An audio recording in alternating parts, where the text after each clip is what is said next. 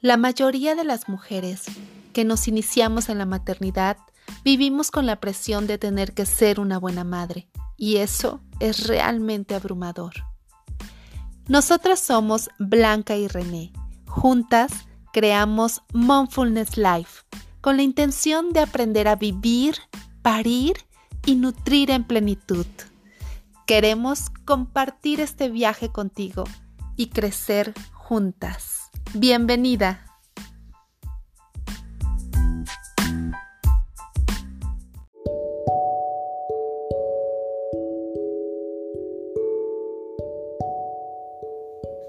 El día de hoy, René Rodríguez nos va a platicar su experiencia desde la mirada de la madre en la lactancia materna. Nos va a contar cómo fue para ella iniciarse en este proceso, cuáles fueron las etapas por las que ella fue pasando y, fue despertando a través de la lactancia todo ese instinto maternal, fue aprendiendo de ella misma, fue aprendiendo de sus bebés y se fue eh, enamorando de esta etapa, pero también fue, digamos que superando muchos retos que implica el tener una lactancia exclusiva y prolongada. Vamos a escucharla porque seguramente aprenderemos muchísimo de su experiencia. Bienvenidos.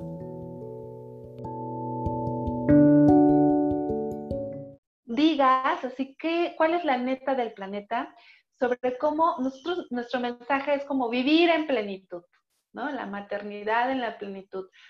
Pero esta maternidad y esta conciencia sobre nuestro cuerpo, nuestra sexualidad, cómo se vive también en esta etapa de la lactancia. ¿Qué onda con el libido?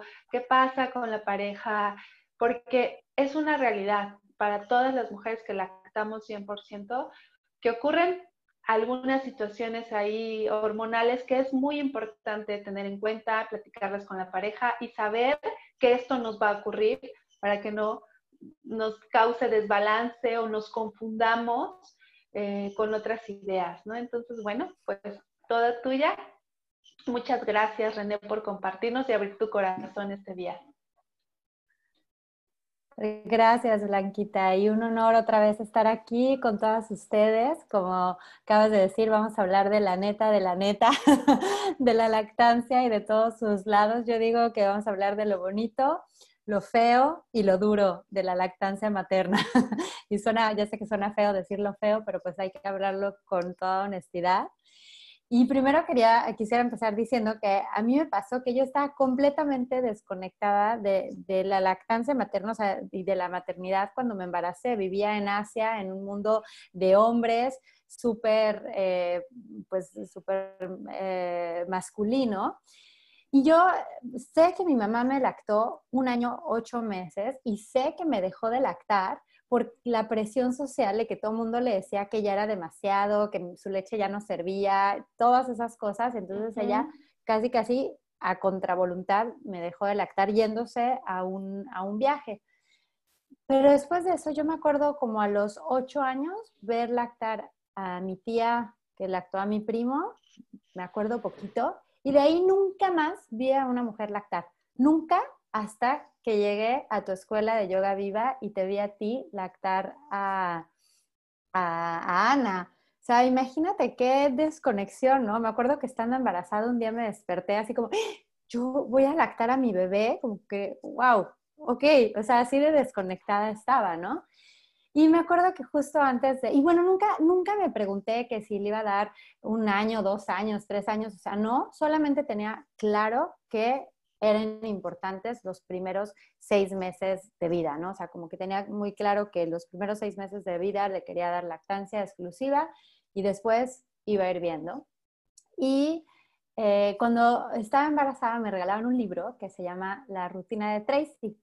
Y yo lo leí y el libro me pareció excelente. O sea, te da la teoría de cómo a los niños los tienes que meter en un ritmo y, la teoría suena maravillosa y que tienes que hacerlos jugar, no, que se despierten y comer, jugar y dormir. Y que no se duermen en tu pecho, que no los tienes que acostumbrar porque después va a depender de ti totalmente el niño, ¿no? Entonces, cuando yo lo leí, dije, no, claro, esto es, esto está buenísimo, me hace todo sentido, me voy a volver una mamá súper organizada y voy a hacer así, ¿no? Jugar, comer, dormir. O no, comer, jugar, dormir. Y me acuerdo que pues también íbamos a comprar una cuna, pero cuando nació mi bebé sabíamos que íbamos a estar temporalmente unos seis meses en la casa en la que estábamos. Entonces dijimos, bueno, vamos a comprar un Moisés mientras tanto. Pero yo nunca me di cuenta cómo tenemos tan metida la mercadotecnia. ¿Cuándo te imaginas o cuando vas a comprar las cosas de un bebé, en qué empiezas? ¿En la cuna? ¿En las mamilas? ¿En los chupones? O sea, como que no, no, yo decía, no, pues sí le quiero dar lactancia materna, pero tengo que tener mamilas por si cualquier cosa y además yo trabajaba, entonces sabía que pues y me tenía que extraer la leche y todo esto, ¿no? Pero también pues la cuna es como que una de las cosas que también pensamos, que los niños tienen que dormir en una cuna, ¿no? Entonces, bueno, eh, yo también antes escuché también en, tu curso, Blanca, de eso de que los, los bebitos podían ellos solitos subir como eh, reptar, reptar se dice, al pecho, al pecho de su madre. Y, este, y me pareció como súper bonito. Y dije, ay, yo cuando nazcan quiero, quiero hacerlo, ¿no? Me, me, hizo mucho sentido. Finalmente, nace mi bebé en un parto natural, en casa, en agua, y que ya saben, las que nos han seguido, que me atrevo a decir, orgásmico, una experiencia bellísima pero para mí también fue impresionante cuando pusieron a mi bebé y él solito empezó a subir y cómo movía su boquita y cómo buscaba el pecho y cómo, o sea, tenía minutos de nacido y estaba súper alerta, ¿no? Y aquí es súper importante remarcar esto, que el primer impulso sexual que tiene un ser humano es el impulso de buscar el pecho materno y de alimentarse. Es completamente un, impulso sexual. Y a veces como hemos reducido a la sexualidad como al acto genital, no entendemos toda esta sexualidad que se da entre la madre y el bebé. Y la madre y el bebé, y también el papá, si está ahí, estamos llenos de oxitocina, de esta, de esta hormona del amor, ¿no? Entonces, bueno, es maravilloso ver al bebé como no somos nosotras las que sabemos, o sea, las que sabemos amamantar, son ellos y son ellos los que guían la lactancia, ¿no? Entonces, bueno, cuando él solito, bueno, ayudándole porque está, está encima, tampoco es que ellos solitos suban así como animalitos, les vas ayudando, pero solitos se agarran y eso es un instinto importantísimo que cuando no lo dejamos, cuando quitamos al niño de la mamá, cuando le empezamos a hacer cosas, cuando lo empezamos a succionar, le quitamos el que él pueda estar en esa reacción de calma y conexión para que tenga ese instinto de subir a la lactancia materna, ¿no? O sea, a mí, bueno, sí me sorprendió que fuera tan natural el que él empezara a succionar el pecho, no el pezón, porque el pezón no lo deben succionar, sino el pecho, y que la lactancia se fuera dando realmente muy fácil, fácil, ahorita hablaré de que es fácil, pero sí pues no tuve como todos esos problemas de los que yo oía a las mamás, ¿no? De hecho, fui a un círculo de, mamás, eh, a la Liga de la Leche unos, unas semanitas después, como para informarme, y me sorprendí que la mayoría de las mamás realmente tuvieron muchísimos problemas para amamantar y les dolían los pechos y tuvieron este, los pezones eh, cortados y ya sabes, muchísimas cosas, ¿no? Ahora ya sé que eso viene de muchas prácticas del hospital, ¿no? Pero bueno, eh, la primera noche fue hermosa porque dormimos con, con nuestro bebé en medio de nosotros y súper bonito. Y en el día pues yo lo tenía y no me separé ni un segundo. Pero cuando llega la noche, yo dije, ok, pues bueno, me tengo que, como se despierta, como que me, me, levantaba, me sentaba, me lo ponía en el pecho, prendía la luz, buscaba mi aplicación en el iPad para medir en qué, cuánto tiempo en un pecho y cuánto tiempo en el otro pecho, y ya sabes. Entonces, bueno, pues son los primeros días normal y yo me empezaba a quedar dormida y no, no, no, ¿cómo me voy a dormir? Este, tengo al, bebé así, la posición toda mal al principio. Y ya finalmente se queda dormido el bebé y bueno, ponerlo en el Moisés, o sea, el típico paso de la muerte, ¿no? Dificilísimo cada vez que lo ponía en el Moisés, lloraba, este, se volvía a despertar, entonces otra vez empezaba toda la rutina, le tenía que volver a amamantar, pasaban horas y eh, entonces así fueron los primeros días. Hasta que yo empecé a decir, bueno, ya me harté de este Moisés, voy a empezar a dormirme con, con mi bebé. Y también fue algo muy instintivo porque ya empecé a, acomodarme mejor y también ya me podía acostar con él y eh, amamantarlo, ¿no? Y entonces empezó a dar súper bonito, porque en la noche él ya no se despertaba llorando, sino como estaba al lado de mí, simplemente se volteaba, yo lo escuchaba, se agarraba del pecho y empezaba a, a lactar y yo me quedaba profundamente dormida con él, ¿no? Entonces fue, de verdad, empezó a ser súper eh, bonito y él se despertaba cada tres horas, pero pues no, si no te incorporas, si no te tienes que levantar, prender la luz y todo esto, pues también como mami estás dormida y también tienes todas las hormonas que te hacen dormir súper, es increíble el cuerpo, te hacen dormir profundo, pero siempre en este estado de, alerta de que sabes dónde está tu bebé y cómo está tu bebé, ¿no? Y este, ahí, les iba a decir algo de, esta parte, pero bueno, entonces empecé a, tener, pues, eh, ya, ya no me, también ya no me forzaba a, tener que estar arrullando al bebé para dormirlo, porque esas veces que eran así eran horribles, de que ya quería que se durmiera el bebé y no se dormía, pues en el pecho era maravilloso, ¿no? Entonces empezó a darse la lactancia materna muy bien, pero como yo trabajaba, pues sí, era bien difícil porque afortunadamente en ese momento estaba trabajando desde casa, pero como tenía que ir a ver a, mis clientes, bueno, tenía que planear mil cosas y este, yo sabía que a los cinco meses de mi bebé tenía que irme a un viaje a Chile. Y yo cuando estaba embarazada dije, dije, ay, ya va a tener cinco meses, son cinco días, pues no importa, o sea, hago un banco de leche, le dejo la leche, lo acostumbro los primeros cuatro meses a que tome leche y yo me voy de viaje cinco días, ¿no? Pues todas las mamás seguramente lo hacen, o sea, se me hizo muy fácil. No, hombre, ya estando ahí, bueno, el primer mes dije, no voy a sacarme la leche, no voy a, empezar este, con la mamila ni nada. Dije, voy a esperarme por lo menos el, el, primer mes o los primeros 40 días, me esperé, me acuerdo.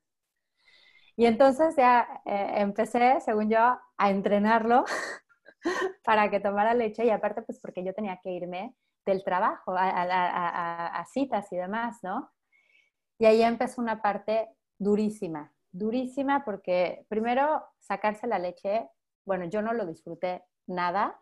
Además, yo me tenía que sacar leche, después le tenía que dar leche a él para que antes de irme estuviera lleno. Le dejaba la mamila, me iba, no tomaba la mamila. ah, no, aparte, espera, uno me sacaba leche para hacer banco de leche.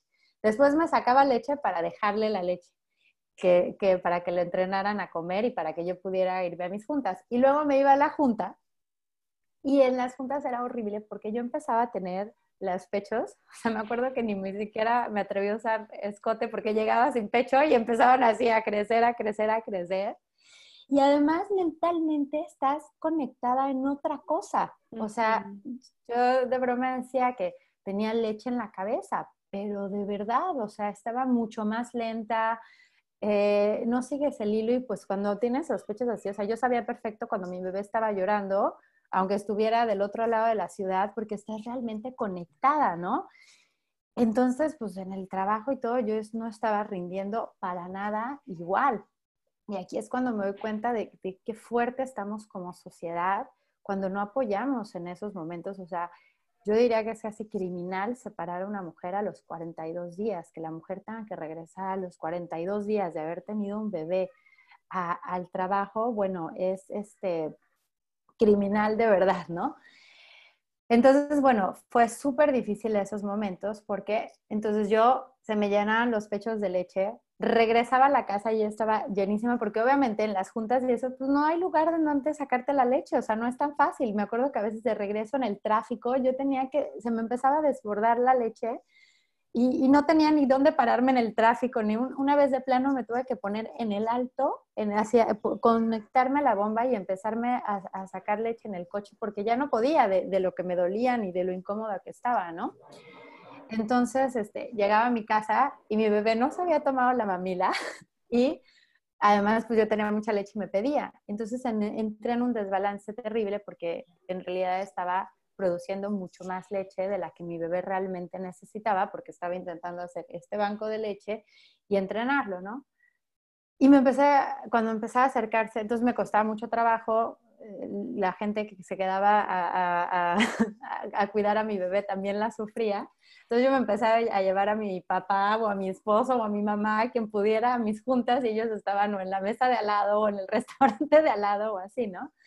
Pero se acercaba la fecha en la que yo me tenía que ir a, Chile. Y ahí dije, no, yo no me puedo separar de mi bebé, o sea, no puedo irme ni siquiera un día, no me importa. Y hablé con mi socio, dije, me voy a llevar a mi bebé a Chile, no me importa. Y bueno, afortunadamente pude hacerlo. En Chile fue muy divertido porque igual, o sea, planeé todas mis juntas para que fueran no más de tres horas para que yo pudiera estar en la junta. Salía y bueno, a mi bebé lo amamanté en todos lados, o sea, en el taxi, en el baño, en el hotel, en, caminando de una junta a la otra, o sea, de verdad, en todos lados, ¿no? Y esas son las cosas que a veces tengo que hacer. Y yo estaba pues, bien vestida como ejecutiva y, en tacones y amamantando al bebé, ¿no? Este, pero bueno, por lo menos tuve la oportunidad de, de hacerlo. Y ahí también me sacaba mucho de onda yo sentirme tan lenta en mi trabajo. O sea, eso creo que las mujeres y sobre todo cuando venimos de, de, una carrera y de un mundo muy ejecutivo, que de repente te encuentras que no estás haciendo, que no estás llegando a tus mismos niveles, que tu cuerpo no responde igual, que tu mente no responde igual. Yo me acuerdo que lloraba con mi esposo y le decía, es que me siento estúpida, de verdad, ¿no? Se me olvidaban las cosas.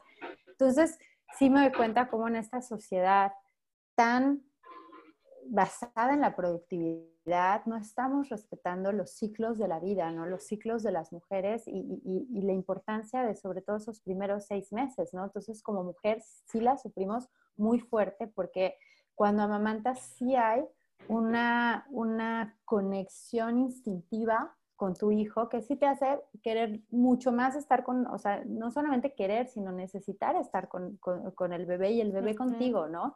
Como, como lo decíamos, la lactancia materna no es solamente eh, la nutrición de la leche, es realmente nutrirles el alma, el corazón, el llenarles esos, el, sentirlos seguros, los humanos, lo que más nos importa es tener seguridad. Por ejemplo, ¿cuál es el problema que tenemos ahorita en esta pandemia? Que no nos sentimos seguros, que no sabemos si salgo, si me voy a enfermar, o si voy a tener trabajo, o si voy a, la crisis económica. O sea, esa inseguridad a cualquier ser humano es lo que más estrés nos da.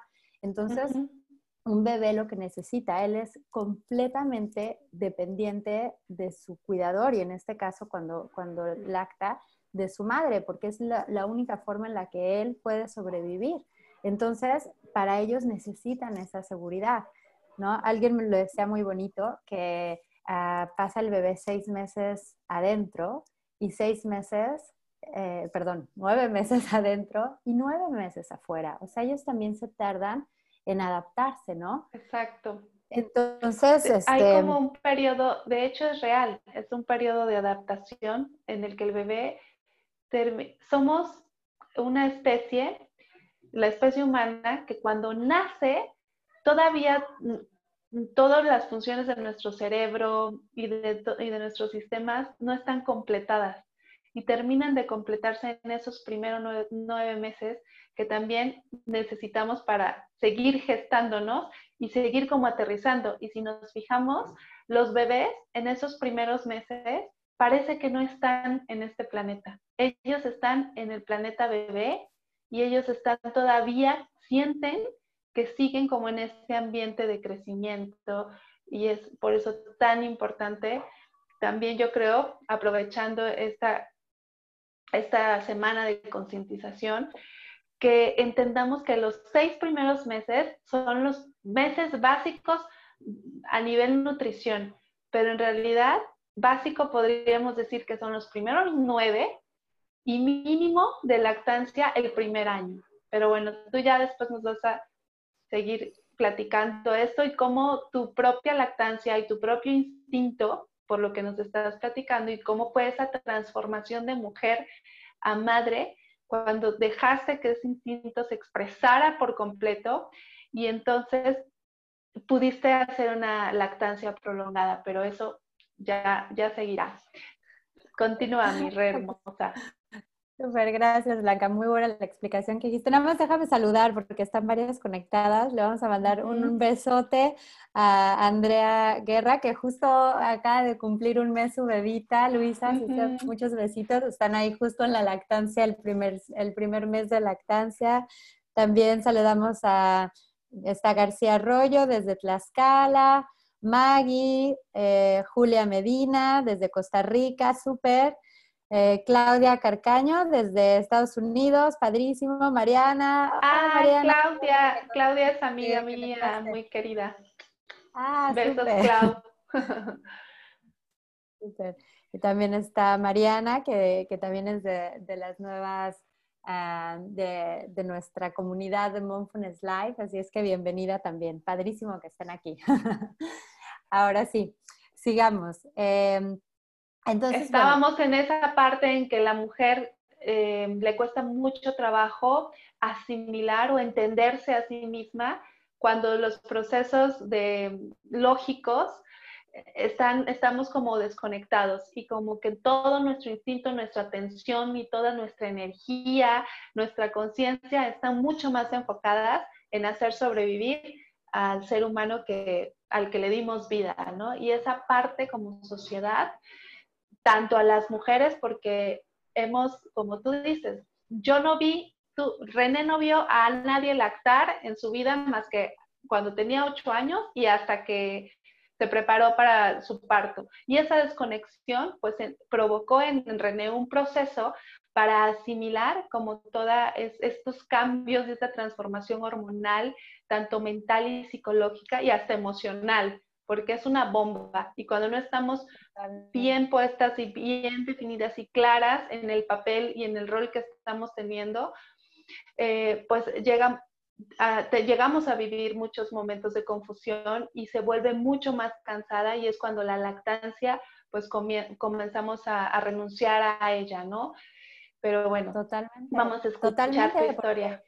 Porque, porque yo siempre peleaba, o sea, mi instinto me decía una cosa, pero como que las cosas que sabes que te dicen son otras, ¿no? Por ejemplo, yo creo que le haríamos mucho más fácil si las mujeres saben que los primeros meses el bebé va a estar pegado a ellas y ellas a él, ¿no? Porque las mujeres dicen, es que porque nadie me dijo, yo pensaba que iba a comer cada tres horas o cada cuatro horas y que no, o sea, realmente es estar, estar Mm, yo diría, ojalá piel con piel, no se puede todo el tiempo piel con piel, pero sí muy cerquitas, muy cerquita, perdón, porque además se está también para el bebé es una forma, ellos aprenden del ejemplo, de la imitación, entonces para ellos es una forma también de regular todo, de regular su respiración, su circulación, su cerebro, o sea, muchísimas cosas, ¿no? Y tú lo ves en, en un animal, hasta que su cerebro llega a cierto desarrollo también, ellos empiezan, y su cuerpo, ellos empiezan a separarse de la mamá, pero mientras ellos no tienen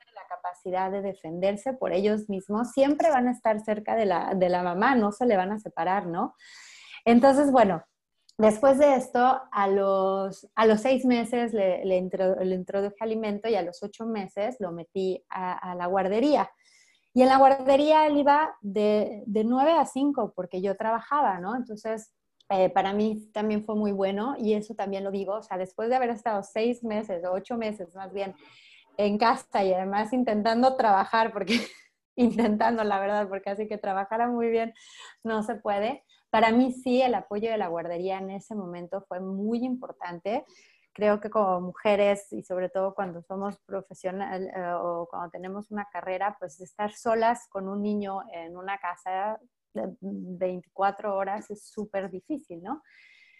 Pero lo que me gustaba mucho es que él iba a la guardería, ahí comía súper bien, pero sí, cuando regresaba, o sea, me acuerdo que lo recogía de la guardería y apenas me veía, ya me estaba casi, casi desvistiendo, así, vivía enfrente de la guardería, de verdad. Y me acuerdo que cruzar la calle, él era así, ya me metía la mano, ya dame pecho. Y bueno, llegábamos a la casa y eran momentos bellísimos de, de esa conexión, ¿no? Yo no lo había visto hasta las 5, pero yo no me sentía mal porque cuando nos veíamos era esa conexión plena, ¿no? Yo botaba el celular y todo y estábamos como 20 minutos dándole pecho y apapachándonos los dos súper, súper rico, ¿no? Eh, Entonces yo, yo, yo dormí con él hasta el año y al año ya decidí ponerlo en su cama. La verdad decidí ponerlo en su cama un poco también por la idea de que, pues bueno, es que ya tiene que dormir en su cama. Y ahí también voy a hablar de la parte de la pareja, que aunque mi esposo siempre apoyó la lactancia materna y que estuviera, o sea, y él, y él lo cree y me dejó hacerlo, si hay un momento difícil, porque, bueno, en primera, o sea, ellos se sienten desplazados cuando llega el bebé, porque también como pues les estás dando pecho y los tienes todo el tiempo contigo, pues sí te absorben toda la atención, te toman toda la energía y también el líbido baja o desaparece completamente, ¿no? Y eso también como mujer es como súper fuerte, de, que de repente, o sea, no te, no te sientes para nada tirada por tu pareja, no te sientes nada sexual, no te sientes nada. Y yo digo que es también sabiduría del, cuerpo porque físicamente es tan demandante tanto el, embarazo como la lactancia, que, eh, por ejemplo, yo recuerdo que yo no empecé a ovular con mi primer hijo hasta los ocho meses y con mi segundo hijo hasta el año y medio, porque definitivamente mi cuerpo no estaba preparado para tener un bebé antes del año y medio con mi segundo hijo. O sea, la, la naturaleza es sabia, ¿no? Y también pues no tienes este instinto sexual porque tienes el instinto sexual con tu hijo. O sea, si hay, si hay ahí, y les digo, no es instinto sexual genital, sino es esto, la sexualidad es crear vida y después mantener esa vida. Entonces, por eso hay esta relación tan fuerte mamá-bebé, ¿no? Yo me acuerdo, yo dormía delicioso, si dormía con mi bebé era feliz, pero si lo dormía en otro cuarto, yo misma no me sentía tan, no sé, simplemente el tenerlo cerca, el olor y todo es súper especial, ¿no? Entonces, bueno, eh, y bueno, por ejemplo, otra maravilla, casi no se me, se me enfermó mi, mi, bebé, o sea, era rarísimo, y cuando se enfermaba se curaba un día o dos días porque se le pasaba pegado al pecho, eso también era su mejor medicina, nunca le tuve que dar antibióticos ni nada. Pero bueno, yo trabajaba con Asia, y al año y medio me tenía que ir a China. Y, o sea, yo aplacé ese viaje lo más que pude, me saqué todos los pretextos que podía para no irme a China, hasta que ya, cuando mi bebé iba a cumplir un año y medio, pues me tenía que ir a China, ¿no? Ya no podía aplazarlo más.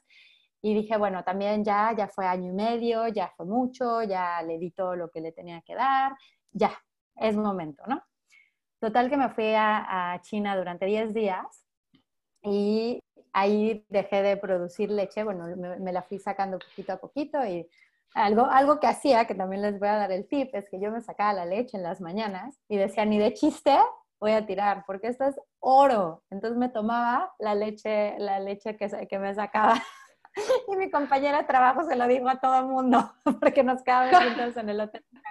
René, desayuna su leche. Y todo, y yo, bueno, eso no lo tienes que decir pero es oro, o sea, ¿cómo le iba a tirar, no? Entonces, bueno, ay, y yo tenía una cámara a la que podía ver a mi bebé, y obviamente mi bebé está en México y estaba en China, entonces cuando para mi bebé era de noche, para mí era de día, entonces yo lo podía ver en cualquier momento dormido, ¿no? Bueno, entonces me conecto un día en la oficina y lo veo y veo a mi esposo desesperado este, todo así nervioso, buscando, poniendo el termómetro, y pues le hablo, ¿y qué pasa? No, pues Bastian está con 40 de temperatura, ¿no? Obviamente conmigo nunca había estado así porque pues se enfermaba tantito y yo me lo pegaba al pecho y se le bajaba la temperatura y todo, ¿no? Bueno, se enfermó horrible, nunca se había enfermado así, le dio diarrea, le dio todo. Fue, según esto, por un cambio de temperatura que hubo, lo metieron al albergue, no sé qué. Pero yo también sé que también pues fue porque de repente dejó de tener la, la, lactancia materna así de un día para, para otro y aunque ya comía súper bien, sí fue bien fuerte para, para él, ¿no? Entonces, este, bueno, también para mí estar lejos, estar en el trabajo y ver a mi hijo enfermo fue súper, súper duro, ¿no? Pero dije, bueno, ya tiene año y medio, ya está bien. Y regresé y, y yo me quedé impresionada porque en China se me cortó la producción de leche y regresé, regresé, mi bebé se pegó y me volvió a salir leche. y yo decía, no puede ser, ¿no? Y ahí también digo, dije, pues es que eso quiere decir que mi bebé lo necesita todavía, ¿no? Entonces yo a mucha gente le dije que ya, que ya no lactaba, porque era tal la presión de que ya ya, ya tiene un año y medio, ya no sé qué. Entonces yo decía, ay, sí, ya, porque con la gente y en el día podía comer perfectamente bien de todo, ¿no? Era más bien en la noche que estábamos él y yo súper bonito, súper cerquita. Y lo que a mí sí me pasó es que en ese momento de, de intentar hacer el banco de leche y que producí muchísima leche, yo bajé muchísimo de peso y durante mi lactancia también bajé muchísimo de peso, al grado que hoy, después de que lacté seis años, de hace un año dejé de lactar, todavía me está costando mucho subir de peso. Así es que también esa parte de la nutrición hay que este, enterarse mejor porque, porque, bueno, o sea, sí te requiere físicamente muchísimo, ¿no? Entonces, eh, bueno, Ah, y en la parte en la que estaba con la pareja, estábamos hablando de, de, líbido, ahí se me fue, pues sí, sí, es, esa parte sí es muy fuerte. Y también yo empecé a sentir esa presión de mi pareja, como de, bueno, ya no, o sea, ya, ya es mucho tiempo, ya me toca también esa atención a mí. Entonces también creo que ahí tenemos que aprender mucho como mujeres a manejar toda esa parte sexual, porque los hombres, no porque sean, eh, eh, no porque nosotras seamos madres, ellos dejan de tener el deseo. Y si nosotras nos olvidamos completamente de ellos, pues empiezan a crear problemas en la pareja. Pero también si nosotras atendemos un deseo cuando nosotras no queremos, también hay un, hay un gran problema. Y de hecho, eh, Debra Pascal y Borano, la que hizo el, eh, documental de Orgasmic Birth, del pacto orgásmico, ahora sacó un libro maravilloso que se llama Sex After Baby, que es eh, sexo después del bebé. Y ahí le compartí mis tips sexuales porque si hay que aprender mucho. No se los voy a revelar aquí, se los revelaremos después en otro curso, pero sí es bien importante manejar esa parte de la sexualidad con, con la pareja y con nosotras mismas, porque el libido nos cambia completamente. Ahora, otra cosa que me pasó es que un tiempo no tuve absolutamente nada de libido y no me interesaba. Y hubo otros momentos después, yo creo que ya cuando mis hijos tenían después de un año de, de lactarlos, en ciertos momentos de mi ciclo también cuando mi bebé me lactaba, yo podía ponerme súper cachonda. Y no era cachonda hacia él, o sea, no es que tengas ese deseo sexual hacia él, pero como sí te está estimulando y sí te está produciendo oxitocina, cuando tu cuerpo ya está listo, pues sí, o sea, a mí me pasaba que yo decía, señor, ya duérmete y me le aventaba a mi esposo encima, le decía, estoy súper cachonda. y eso lo tenemos que hablar, porque hay ciclos, ¿no? Un ciclo yo dije, no, hombre, yo creo que ya, pobre mi esposo, nunca más lo voy a volver a pelar porque no me interesa, a ver si me baile o lo que me haga lo que quiera, digo, qué hueva en este momento. Y en otro momento, sí, sí me, y me, a mí a veces me da pena que, que, me pudiera sentir excitada cuando mi bebé me estaba, me estaba lactando, cuando no hay una conexión con él sexual, ¿no? O sea, o, o, de, de, excitación. Ahí están los niños. Tuve que cerrar la puerta para que me dejaran hacer este live. Entonces creo que también tenemos que mover más esa conversación en esas dos partes, en cuando realmente no tenemos un deseo sexual o cuando realmente también la lactancia nos puede despertar un deseo sexual que no es hacia tu, hacia, hacia tu bebé. Después, bueno, ¿qué otra, ¿qué otra parte les quería decir? Bueno, con la pareja sí hay, que, sí hay que manejarlo, o sea, que ellos también soporten si una quiere seguir la lactancia materna. Ahí lo que me pasó es que ah, yo empecé también a entrar en este conflicto de, bueno, ¿cuándo le paro y cómo le paro? Y entrenar a volver al bebé a dormir. Ay, no, fue horrible, que lo dejaba en su cama y entonces mi esposo iba y él era el que lo atendía y el bebé seguía llorando y yo me sentía tan mal y me empezaba a salir leche que yo decía, no, ya voy yo y durísimo. Me acuerdo que una vez la vecina me pregunta, oye, ¿qué le pasa a tu hijo? Y yo, ¿por qué no? Pues porque llora muchísimo. Bueno, yo sentí horrible. Eran dos días, dos noches que lloró. Yo sentí horrible. Dije, o sea, pues claro, la vecina lo oía me criticó porque, pues claro, todo el mundo te critica.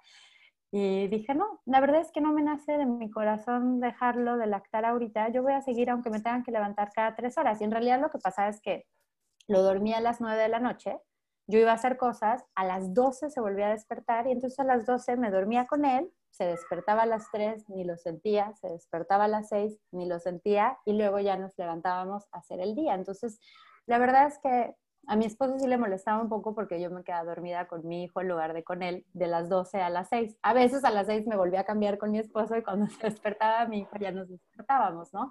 Pero a mí la verdad es que lo disfrutaba mucho, ¿no? Entonces, decidí dejarlo así Y después, cuando justo cuando mi hijo cumplió dos años, eh, se murió mi suegra y tuvimos que irnos a Europa.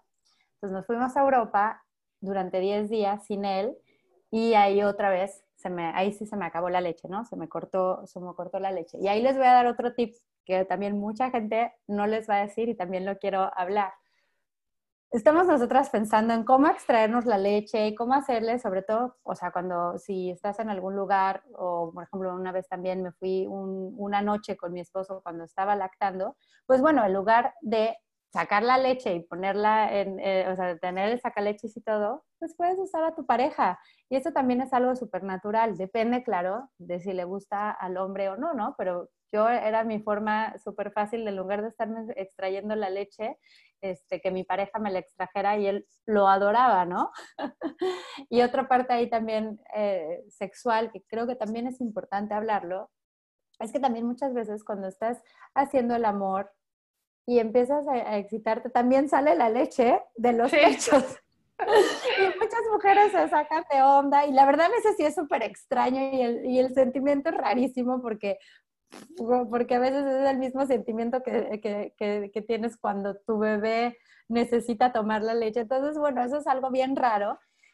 Y a algunos hombres les puede gustar y a otros hombres no, ¿no? Pero bueno, ahora juegan de, porque ya este tema se está abriendo mucho más, de también que es el skirt de leche y no sé qué, ¿no? Entonces, bueno, eso también pasa y puede, o sea, si la, a la pareja le gusta es algo bonito y es algo totalmente normal, porque es la oxitocina, la misma que genera la lactancia materna, lo vamos a hablar y ya lo hemos hablado también mucho en el curso de cómo funciona la, oxitocina, pero la lactancia materna sigue siendo la, oxitocina la que hace que se produzca la,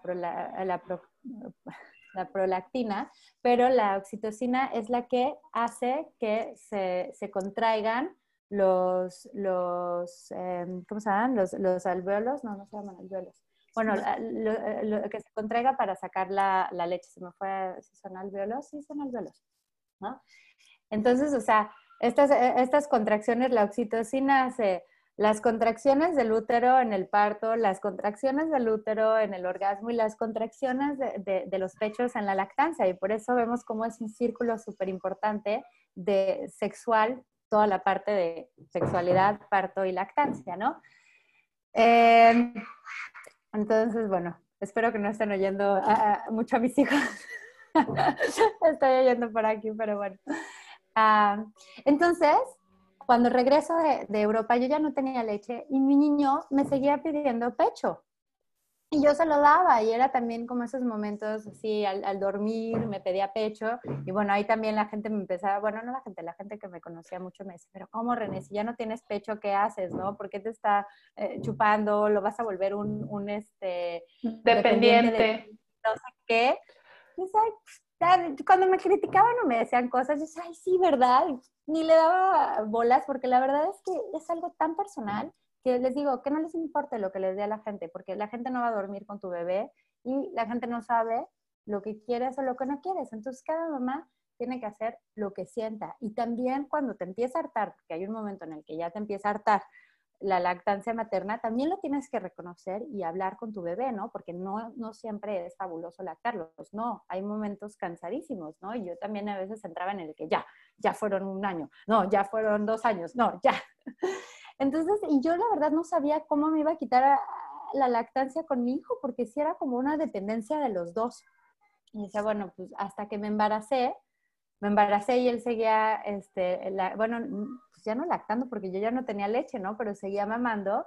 Y yo dije, no, ya estoy muy cansada, ¿cómo le voy a hacer? Y fuimos al doctor y la doctora le dijo, tu mamá está embarazada, ya tienes que dejar de lactar. Ah, bueno. Y eh, de la noche a la mañana dejó. Yo no lo podía creer, ¿ok? Y empezó a dormir perfectamente toda la noche. En ese tiempo nada más se despertaba como a las 3 de la mañana, iba ya a su camita, le hacía tantito, le daba tantito pechito y yo me regresaba a mi cama y, y él ya dormía. Ahora algo que me pasó con él que fue muy bonito es que nunca tuvo problemas para dormir. O sea, a los dos años o dos años y medio aprendió ya a dormir toda la noche, ya no se despertaba a las tres, porque de, de, los dos años a los dos años a las tres siempre se despertaba para que yo fuera y le diera ese abracito y ese pechito. Y después súper seguro, o sea, nunca tuvo a veces pesadillas sí, pero sabes, no ese miedo de quedarse solo. Y llegó mi segundo bebé. Mi segundo bebé, o sea, ahí sí, me olvidé de las mamilas, de, bueno, al primero también nunca le di chupón, me olvidé de la cuna, ni siquiera compré cuna, y a él sí lo puse inmediatamente en, la cama. Y algo increíble es que cuando duermes con tu bebé, también se regula rapidísimo él, mismo lo del el día y la noche. Mi segundo bebé a los tres o cuatro días ya no hacía popó en la noche. Los primeros días sí me tenía que levantar porque le tenía que cambiar el pañal y porque pues él estaba incómodo y también es este pañalito de mecomio. Pero como a los cuatro días ya no se hacía, ya no se hacía popó, ¿no? Y mientras no se haga popó y él no llore por el pañal, pues lo puedes dejar en la noche con el pañal. Entonces rapidísimo empezamos a dormir los dos en este ciclo de que siempre se despertaba cada tres horas, pero te digo, él no se despertaba, no se incorpora, sino nada más hace uh, uh, uh", y estás al lado y, y listo. Entonces, este, como no se incorporan, ellos no se despiertan y se vuelven a quedar dormidos muy rápido y como mamá también. Entonces, bueno, a mi segundo hijo sí lo disfruté muchísimo. Ahí también tuve la suerte de que no estaba trabajando y los primeros seis meses, aunque siempre he tenido cosas de emprender y, todo, y siempre he sido una mujer muy activa, por lo menos no tenía esa obligación de tener que ir y tener que ir a las juntas y tener que ir de viajes. Entonces lo disfruté muchísimo. Pero mi segundo hijo, em, mi primer hijo, pues empezó a sentir un poquito desplazado porque yo estaba todo el tiempo con el primero y lo estaba amamantando. Entonces me empezó a pedir que si le daba un poquito de pechito, yo, ay, sí, bueno, le voy a dar un poquito y se le va a quitar. Y en lugar de quitarse las ganas, le empezaban a dar más ganas. Y de repente, sin darme cuenta, yo ya estaba amamantando a los dos. Uno. Cuando estaba bebé, no, fue, fue, fue, raro porque cuando estaba bebé me lo respetó mi, mi chiquito y bueno, también porque iba a la escuela y demás pero hubo un momento en el que los empecé a, dormir más juntos y yo me iba más bien a la, cama con, el, chiquito casi al año. Y ahí los empecé a amamantar a los dos. Y yo también entré en este conflicto de no, ¿qué estoy haciendo? Mi hijo ya tiene cinco años, ¿cómo le voy a dar leche? No sé qué, no sé cuánto, ya sabes. Pero la verdad es que lo disfrutábamos mucho y él no tomaba mucha leche. La verdad es que tomaba poquito, pero era más bien ese papacho y ese sentirse incluido que la verdad fue súper bonito. Y ahí sí, nunca lo comenté. De hecho, la primera vez que, he puesto una foto y que me atreví a decirlo fue esta vez, del, del, acabo de poner mi foto en Facebook, porque la verdad sí me daba pena. Y me daba pena que me fueran sobre todo a criticar a mi hijo, ¿no? Que era un mamón. porque a los cinco años seguía ¿sabes? Y cosas así. Entonces, eso casi, o sea, nadie, mi mismo esposo me decía, ay, ya, ¿cómo que a los dos? Yo sí, vente para acá también tú, los tres. bueno, esa parte. Con mi segundo hijo disfruté muchísimo más la lactancia. Lo único es que mi segundo hijo es enorme y me chupaba durísimo, o sea, me succionaba de verdad. Entonces yo por más que comía y comía y comía, o sea, él seguía subiendo de peso y yo bajando de peso. Les voy a contar otra cosa que me pasó con mi segundo hijo, que creo que es un error que muchas mujeres hacemos y no lo sabemos yo ya me sentía profesional de la lactancia materna, ¿no? Dije, ya, tuve dos años y medio del primero, yo ya sé lactar perfectamente bien.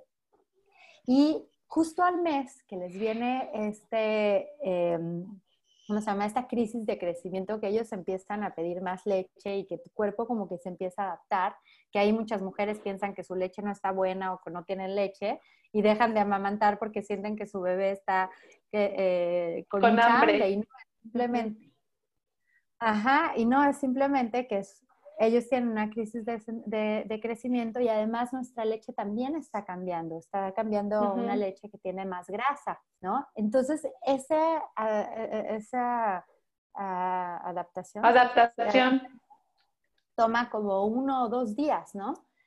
Entonces, a mí me pasó con mi segundo bebé que yo le empezaba a dar un pecho y bueno, en el otro empezaba así a, salir la leche y yo empezaba a mojar la cama, ¿no? Entonces, como era incómodo en la noche que me empezó a pasar eso, porque fue justo al mes en la crisis de crecimiento, yo me lo volteaba del otro lado, le dejaba que como que sacara la, la, la, la primera leche que hacía que se disparaba y luego ya lo volvía a voltear. Y de repente mi hijo se empezó a poner rarísimo, o sea, empezaba a respirar raro, así, y de repente empezó a sacar como popó, como, como muy duro, o sea, muy, como punes muy fuertes con, con popó, y él estaba todo incómodo y se llenó de granos, y yo decía, ¿qué está pasando? Y fue muy rápido, en, en dos días, ¿no? Entonces fui al pediatra toda preocupada, y el estúpido del pediatra, perdón que lo diga, pero era una señora horrible aquí en Bélgica. Primero me dijo que mi hijo estaba obeso. Imagínense, o sea, una mamá que al año le dicen que su bebé está, que al, mes, perdón, que tenía un mes de vida. y te dicen que tu hijo está obeso, bueno, se siente horrible. Ese niño nació enorme de todas maneras, ¿no? Pero era un bebé bien gordito. y luego este, me dijo, ¿qué? Y no, lo tienes que amamantar cada cuatro, cuatro horas, este, y le tienes, que poner rutina de, de, cuatro horas y lo de los granos en la cara es normal. Y mi instinto me dijo, esta señora no tiene ni idea. O sea, que me diga que lo tengo que amamantar cada cuatro horas a un bebé y que me diga que está obeso cuando solamente toma lactancia materna, esta señora no tiene ni idea. Está cuadrada así como nada, ¿no? Entonces me puse a investigar porque yo creía que un bebé que toma lactancia exclusiva no podía tener, estar sobrealimentado, ¿no? Porque según esto, con la, lactancia exclusiva no puedes sobrealimentarlos. Con la, con la fórmula sí, pero con la exclusiva no. Y encontré un artículo maravilloso que habla del efecto de la lactosa. Y ahí me di cuenta que algo yo, que yo ya sabía y que aprendí eh, en, en mis cursos prenatales con mi primer bebé, pero se me olvidó, es esta parte de que la leche tiene como dos etapas. La primera, y, si te la sacas, de hecho la leche se ve cómo se divide, la primera es como más agüita y es, y es una, una leche mucho menos, eh, o sea, es casi como la, la, primera agua, vamos a decirlo así. Y después ya viene la leche con más grasa y con más nutrientes. Entonces, el bebito sí tiene que lograr tomar toda la, la, leche. La primera es la que le quita la sed y la, y la que viene después es la que ya trae todos los nutrientes. Pero si a un bebé lo cambiamos muy rápido de pecho, el bebé empieza a absorber solamente esta primera leche que tiene un alto contenido de, em, azúcar. de lactosa. Y la lactosa es azúcar y se convierte en azúcar. Entonces el bebé no tiene forma de procesar ese azúcar y además su estómago se empieza a llenar porque está procesando el azúcar. Entonces, cuando llega la leche que tiene más grasa, él ya no la puede recibir y entonces empieza a expulsarla o por arriba o por abajo, ¿no? Este, o por la piel, o sea, empiezan a expulsar porque están teniendo demasiada azúcar. Exceso exceso de azúcar. Entonces ahí yo dije, claro, qué tonta, le estoy cambiando el pecho demasiado rápido en la noche porque tal cual yo sentía esta leche que salía y de hecho la, leche que salía sí la sentía que era una leche muy ligerita, ¿no? Entonces ahí leí ese artículo que de hecho lo puse en el curso porque es excelente y dije, ya entendí que lo voy a dejar 40 minutos o durante varias tomas hasta que ya no sienta nada de un pecho y después lo cambio.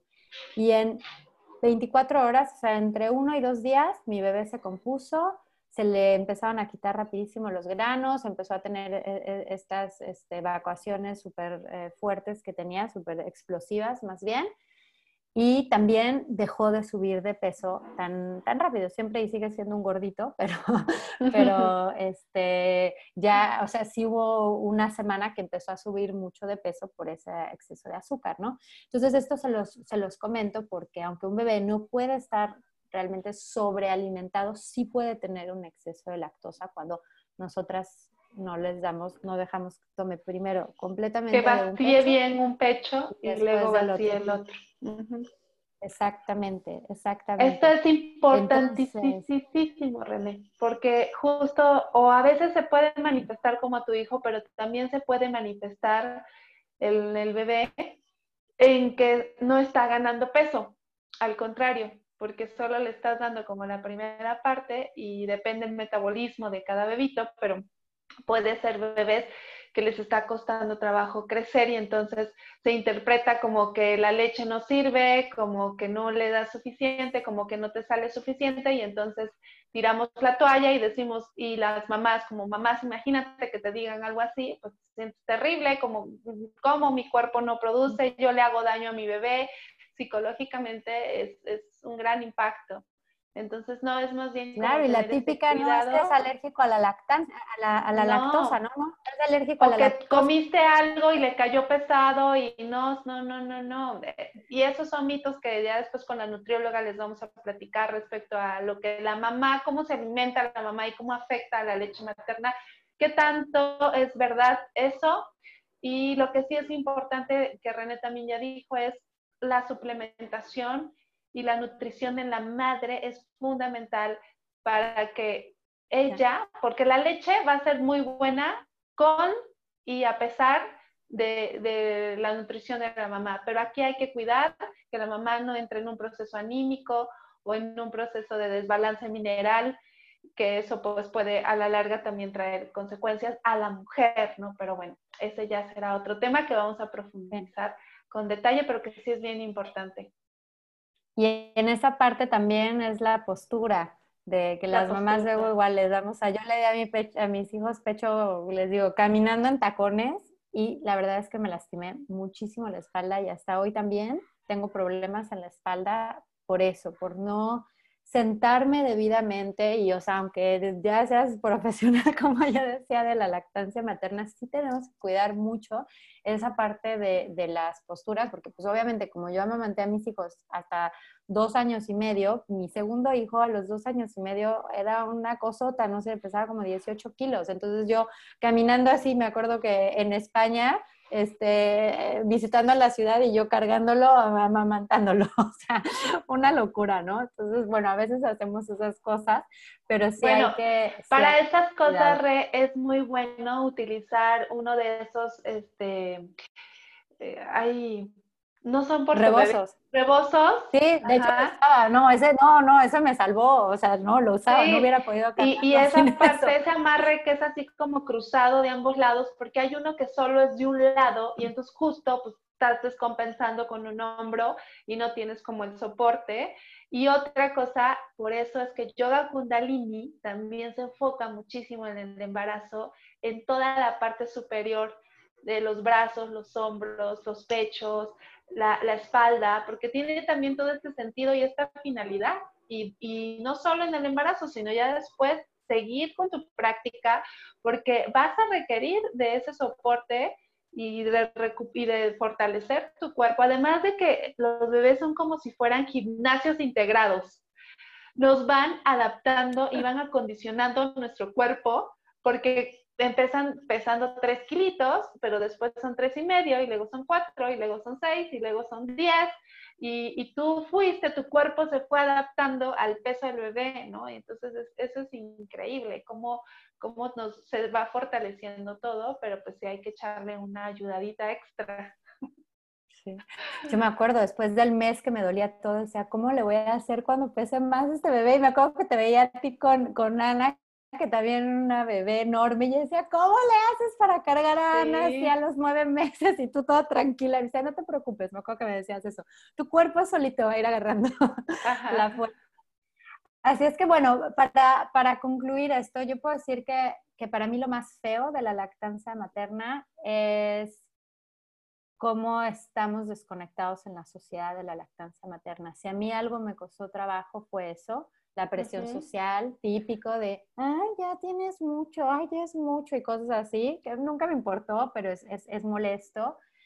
Y la parte de, de llevarlo con el trabajo es súper difícil. O sea, como mujer, si tienes un bebé y te tienes que ir a la oficina y te tienes que sacar la leche y todo esto, realmente es muy, muy duro porque no solamente es el, sacarte la leche, sino también es toda la parte emocional de saber que estás lejos de tu bebé. O sea, cuando estás produciendo, produces leche con hormonas, entonces, entonces está todo conectado a, nivel realmente celular. Entonces, cuando cuando la sociedad te hace que te separes de, de, tu bebé, o sea, es diferente cuando dices, bueno, me quiero dar una vuelta o necesito hacer algo, ¿sabes? Como que despejarte, porque también lo necesitamos, porque antes se educaban o, vivíamos en, en, comunidad y entonces entre todos nos ayudábamos con los bebés. Ahora no, ahora y ahora en esta cuarentena estamos solas, encerradas con un bebé. Entonces sí necesitamos esos espacios de, de, separación un ratito, pero es muy diferente eso a cuando realmente te hacen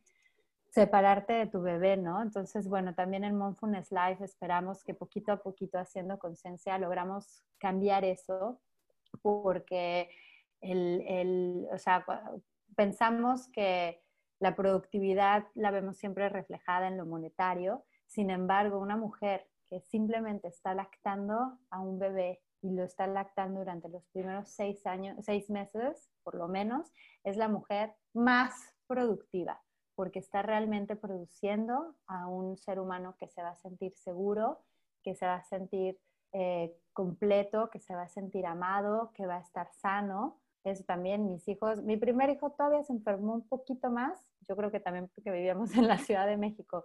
Mi segundo hijo, o no se enferma. Es, es, es, es realmente impresionante, ¿no? Entonces sí hay muchas eh, ventajas que hay, pero estamos en una sociedad que no nos las da al nivel que nosotras mismas entramos en este conflicto porque la sociedad nos vende otra cosa, la sociedad nos vende, ¿cómo piensas en un bebé? Si te digo, representa un bebé o un baby shower, la gente lo primero que hace es poner un chupón o una mamila, ¿no? O una corriola o una cuna, o sea, todo lo que, lo que te hace que alguien más Ahora, como mujer, sí es una entrega cañona, o sea, porque te entregas, entregas tu cuerpo y entregas tu libertad también y, tu presencia. Y la verdad es que sí es muy difícil. Y por ejemplo, ahorita que tenemos lo del celular, pues nos cuesta mucho trabajo también poder estar con nuestros bebés en un momento tan importante y no estar así. Para un bebé, estarlo amamantando y nosotras estar viendo el celular es súper fuerte porque entonces estamos perdiendo la oportunidad de la conexión.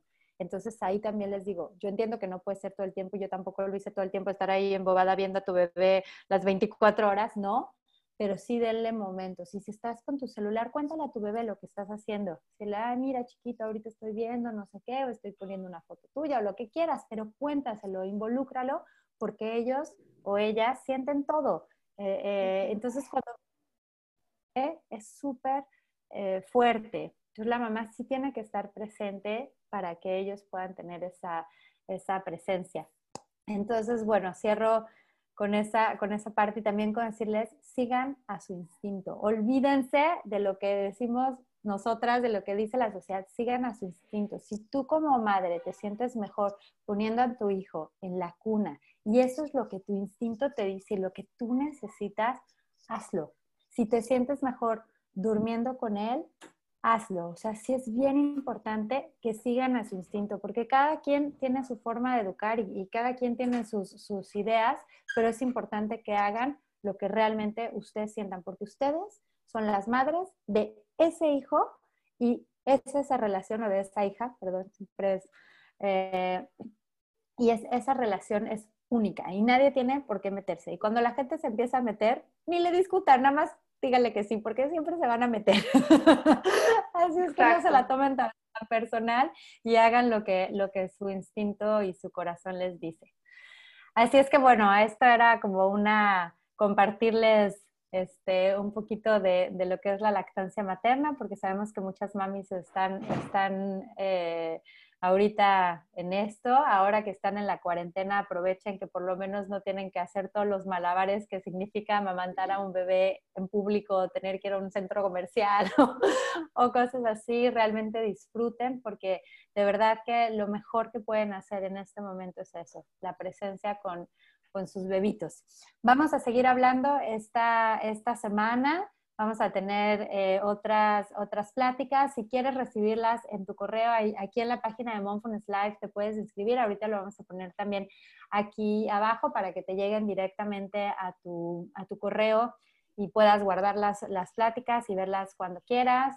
También les digo de una vez que a las chicas que están en el curso les tenemos unas pláticas sorpresa que les vamos a avisar y las van a encontrar en su plataforma porque sí decidimos que teníamos que poner mucho más de, la nutrición, no solamente de la lactancia materna, pero de lo que significa nutrirse como madres y nutrirse como, y nutrir a un ser humano en el curso, así es que van a encontrar algunas sorpresitas por ahí. Así es que muchas gracias, déjenme ver quién más anda por aquí. Este, le, mandamos saludos también a Patti, a Meli, a, ah, Yael, qué buena onda, una amiga que se conectó también. Besitos, Yael. ¿Tú quieres cerrar con algo, Blanca?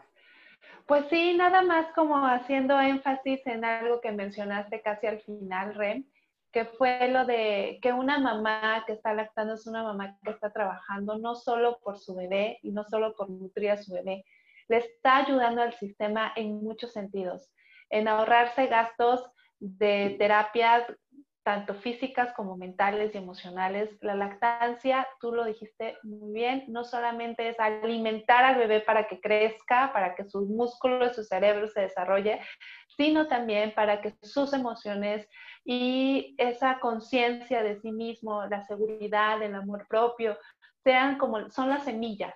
La relación en la lactancia materna de una mamá y, de una familia, porque el papá es fundamental también en este apoyo, porque si una mamá está estresada y se siente culpable y no está cómoda y siente que el mundo está en contra de ella porque ella está decidiendo con el alma amamantar a su bebé y no tiene para empezar el respaldo de su pareja ni de su familia, pues obviamente tampoco esa nutrición es la ideal tanto para ella como para su hijo. Entonces, esto es hacer conciencia de manera global, es invitar a toda la, sociedad a que sepan que es mucho, que la lactancia va mucho más allá de alimentar un bebé para que tenga intestinos sanos. Es alimentar a la humanidad, literal, es nutrir a la humanidad de amor, de conciencia, de compasión, de empatía y de infinitos beneficios que tiene para los seres humanos esta etapa en nuestros primeros meses y años de vida. Eso sería todo. Gracias a todos por estar aquí. Gracias René por compartirnos la realidad y todo lo que hay detrás, tanto en los retos, en los desafíos, en las satisfacciones que una mujer como tú este, pues pudo experimentar en la etapa de su lactancia. Te mando un beso enorme, los quiero. Saludos a todos los que se conectaron y pues seguimos aquí en las próximas pláticas de esta semana. Felicidades y anímense a, publicar su foto, las mamis que están lactando, para que esto se normalice y después no sea raro en un restaurante o en una reunión o como dice René en el centro comercial ver una mamá lactando porque esto es natural y es necesario normalizarlo. Así que bueno, esto sería todo por hoy. Totalmente. Un besito a todas, besitos ahí a Paulina, a Lucero, a Andrea, y nos vamos a seguir viendo y las vamos a seguir acompañando. Que estén muy bien. Bye bye. Chao. Bye. Voy a parar. Listo. Voy a pararle